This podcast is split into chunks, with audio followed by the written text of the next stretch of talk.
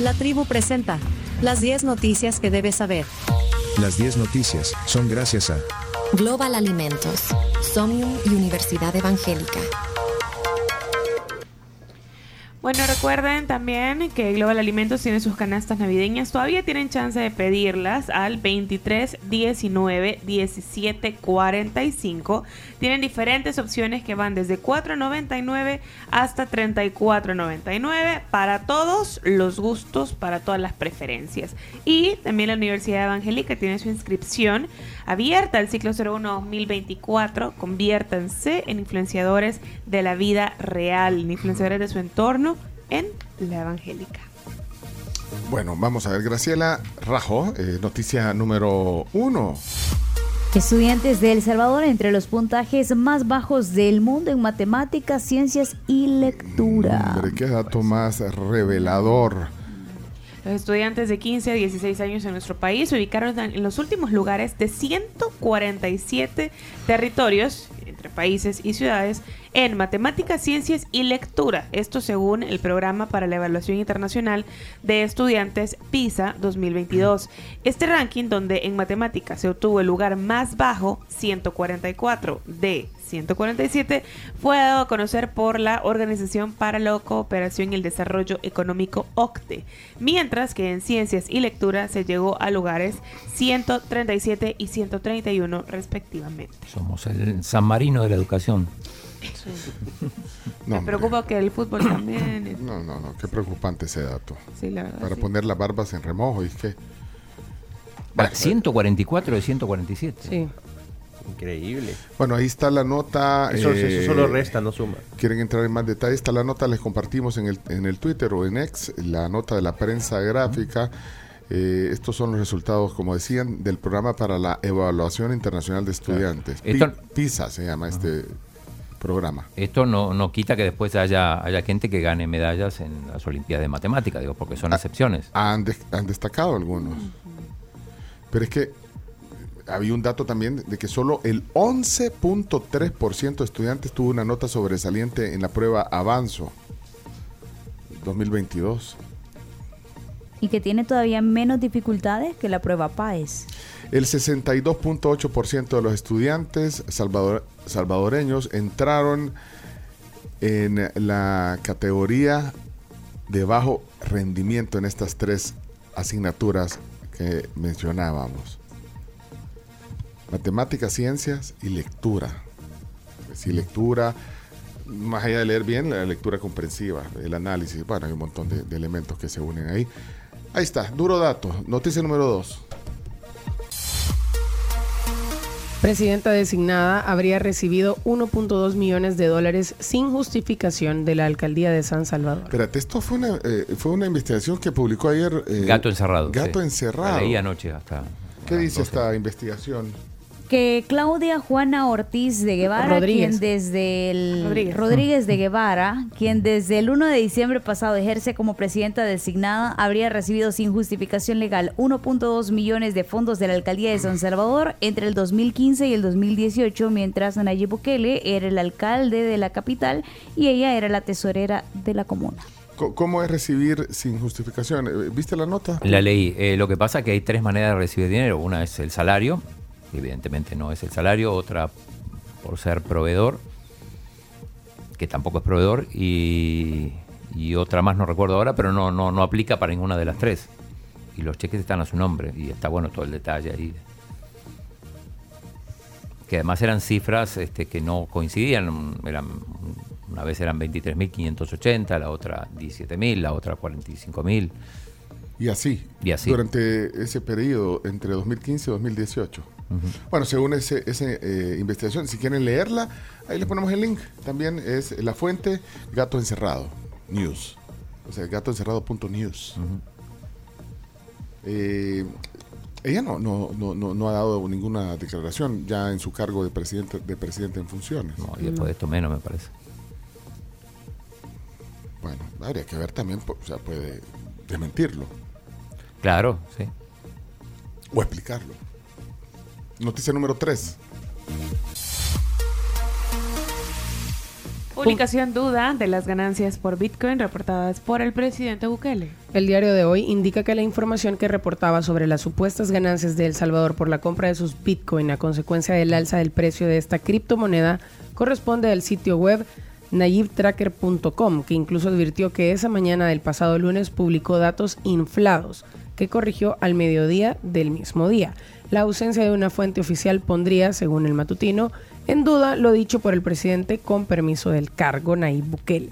Además, agrega la publicación, los fondos no estarían en el ecosistema de Chihuahua. A propósito, el Bitcoin está en 44.089. Subiendo. Datos. Dame un bitatos. Aquí lo tenés, vamos. Eh, siguiendo los datos del Bitcoin. eh. Vamos a la número 4, sí.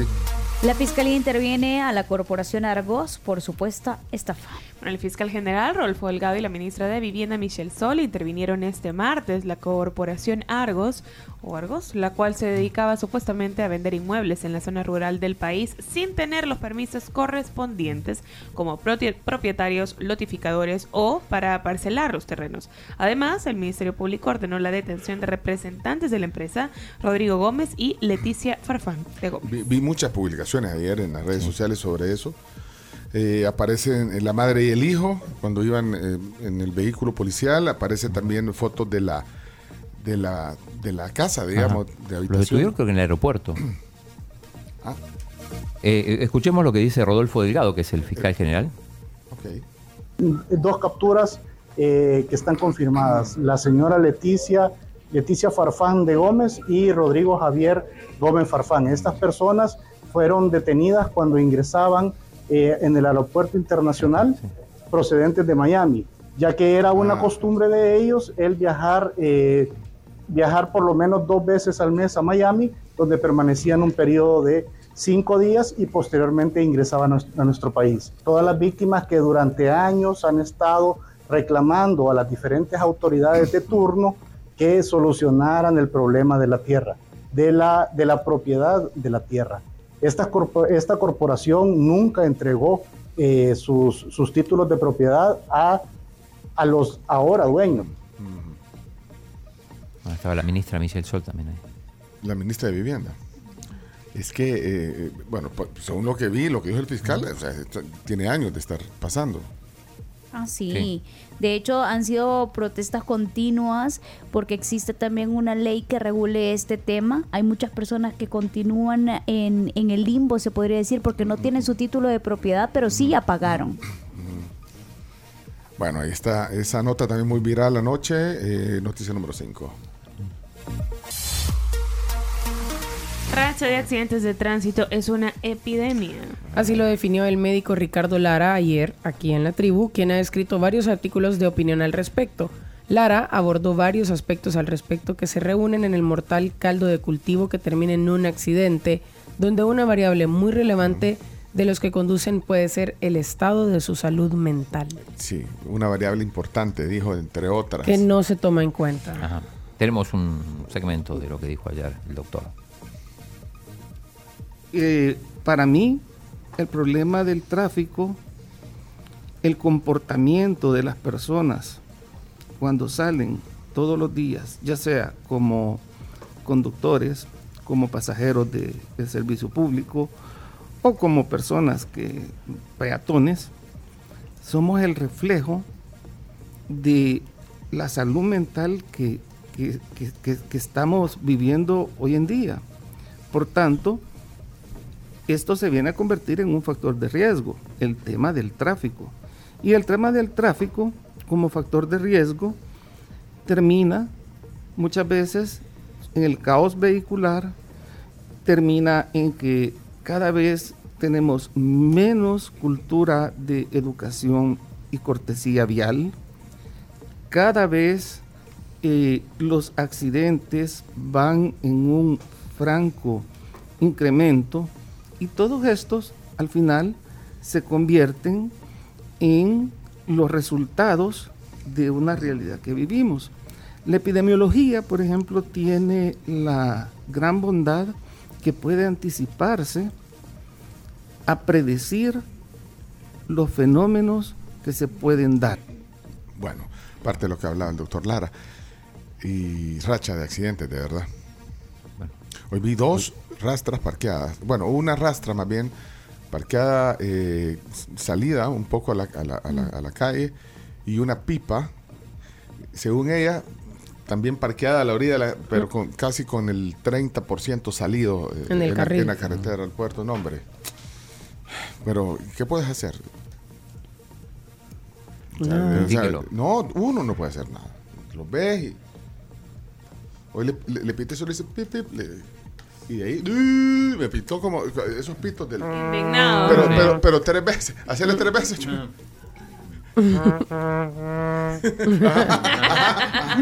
Vaya, ¿qué puedo hacer? Yo solo le dije, bueno, guárdame. Bueno, ok, vamos a la siguiente, por favor. No- no- número 6. Amnistía Internacional denuncia preocupante deterioro de los derechos humanos en El Salvador. Así lo aseguró la directora de Amnistía para las Américas, Ana Piquer. El informe agrega que la adopción de un enfoque de seguridad altamente represivo y el debilitamiento del Estado de Derecho han llevado al país a una de sus peores crisis desde el fin de la guerra de 1980 a 1992. Tenemos la voz de Ana Piquer, de Amnistía Internacional.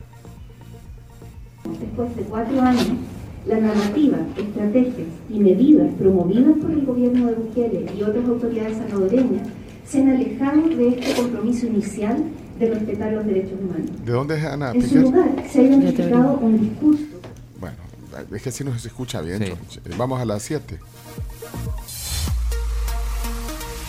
Noticia número 7. Emiten dictámenes favorables para formalizar MIPIMES y aprobación de ley de estadísticas y censos.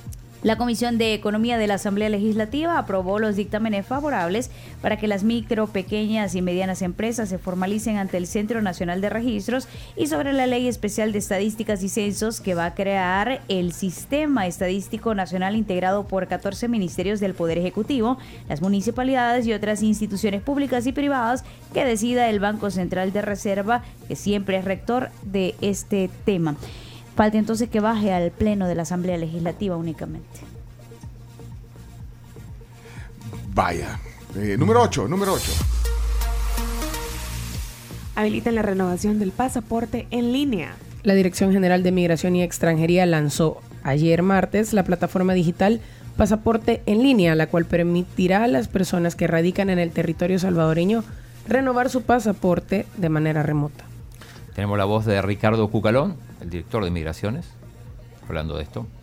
Salto al primer mundo, le llamo yo. Salto al primer mundo. ¿Por qué? Porque estamos innovando, estamos llevando eh, los servicios migratorios, los estamos llevando a la casa de la gente. Hoy desde el hogar, desde la tranquilidad del hogar, cualquier persona desde donde esté puede inmediatamente solicitar su pasaporte y el pasaporte le puede llegar a su casa sin ningún trámite más que entrar a una, a una web, que ya dijimos cómo, cómo es, para que puedan utilizarlo y va a ser lo más fácil, lo más tranquilo, lo más amigable, para que no haya ninguna complicación.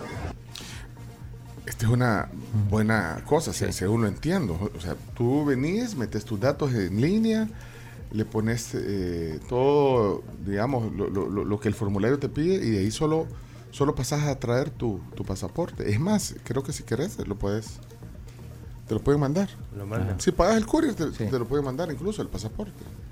Sí, el sitio es pasaporteenlinea.migración.gov.sb. La vez pasada hablábamos de eso también. de- es rápido. Si, si querés ir a la oficina de migración, yo les conté el caso, como 35 minutos. Rápido. Sin necesidad de hacer cita. Aquí enfrente de Redondelma Ferrer, Sí. por ejemplo, y hay otras sucursales. Y puedes pagar en línea en centros Ujú. comerciales. Eh, vos preguntabas por Ana, Ana Piquer, me parece que es Creo chilena, que ¿no? es chilena, Sí. ajá, se graduó de la Universidad de Chile, aunque en su perfil de LinkedIn dice México. Ciudad de México. Bueno, eh, costarricense es Gisela Sánchez, que asumió, es de la noticia número 9, sí, número 9, eh, ha asumido la presidencia del BCIE, Gisela Sánchez, con promesa de transparencia. Así es, este martes en un acto protocolario la presidencia del Banco Centroamericano de Integración Económica, BCE, con la promesa de trabajar por una transformación y una mayor transparencia en la entidad. Sánchez asume como la decimosexta presidenta ejecutiva del BCE y la primera mujer en liderar la institución. Y finalmente la noticia número 10. Javier Milei y el magnate favorito de la Carnes, Elon Musk, muestran simpatía a cinco días de la investidura presidencial argentina. ¿Qué hicieron? No me parece nada Se- raro se que ti- tiraron chinitas. el presidente No, electo de Argentina, Flores. Flores. Flowers. Flowers y el magnate Elon Musk intercambiaron este martes varios mensajes a través de la red social X, mostrando su sintonía cuando faltan solo cinco días de la asunción presidencial en el país suramericano. Y abro comillas porque dice, Elon, tenemos que hablar. Esto fue lo que puso Milei en un mensaje y un- en una respuesta a un video publicado por Musk en el que el economista aparece criticando la idea de justicia social y elogiando el liberalismo en un programa de televisión argentino. A mí ese hombre me da miedo. Tenemos. ¿Cuál de, cuál de los dos? Ambos, dice. Eh, tenemos el parte del video, el, el- el audio del video que compartió Musk. No hay nada más injusto que la justicia social. Porque ¿cuál es el gran logro del liberalismo? El gran logro del liberalismo es haber logrado la igualdad ante la ley. Es decir, la ley es la misma para todos. Cuando vos vas por el tema de la justicia social, que es la redistribución del ingreso, vos en el fondo lo que estás haciendo es utilizar el aparato represivo del Estado para sacarle al exitoso para distribuirlo antojadizamente en función de lo que quiere el que está en la poltrona. La poltrona. Bueno, Bueno, ya diez. están 10 noticias. Vamos a, a- a la pausa porque son las 7 de la mañana, 56 minutos. Tenemos una sección eh, también de deportes pendiente. Mira, y hoy, hoy vamos a conversar, les, les avanzo en el tema del día con el doctor Héctor Dada Iresi. También con Francisco Díaz. Eh, re- ¿Recuerdas a Francisco Díaz? Fue superintendente de, del sistema Financiero. financiero. o de pensiones. Ya, ya dudé. Fue, bueno, bueno, él, él, Francisco Díaz, va, va a estar aquí, y Mauricio Silva. Bueno, eso más adelante. Vámonos a la pausa, ya regresamos. Estas son las 10 noticias que hay que saber. ¿No? Bueno, recuerden que el Team Texaco estará este día en Texaco La Esquina con muchos premios, sorpresas para vos de 10 a 2 del mediodía y por la tarde de 2 a 4. Pilas con eso. Me da risa. A- a- a- ayer o antes decían el, el noticiero del gobierno, decían. Y hoy está poniendo eh, nuestro oyente Alberto Flores, dice, ¿qué noticias? Buena, areneros. Y entonces no se sabe, depende del día de las noticias. ¿Qué Decídanse. Decídanse, pues, vaya, ya regresamos. Decídete. Vámonos. Vamos, Vicky, a trabajar, Vicky.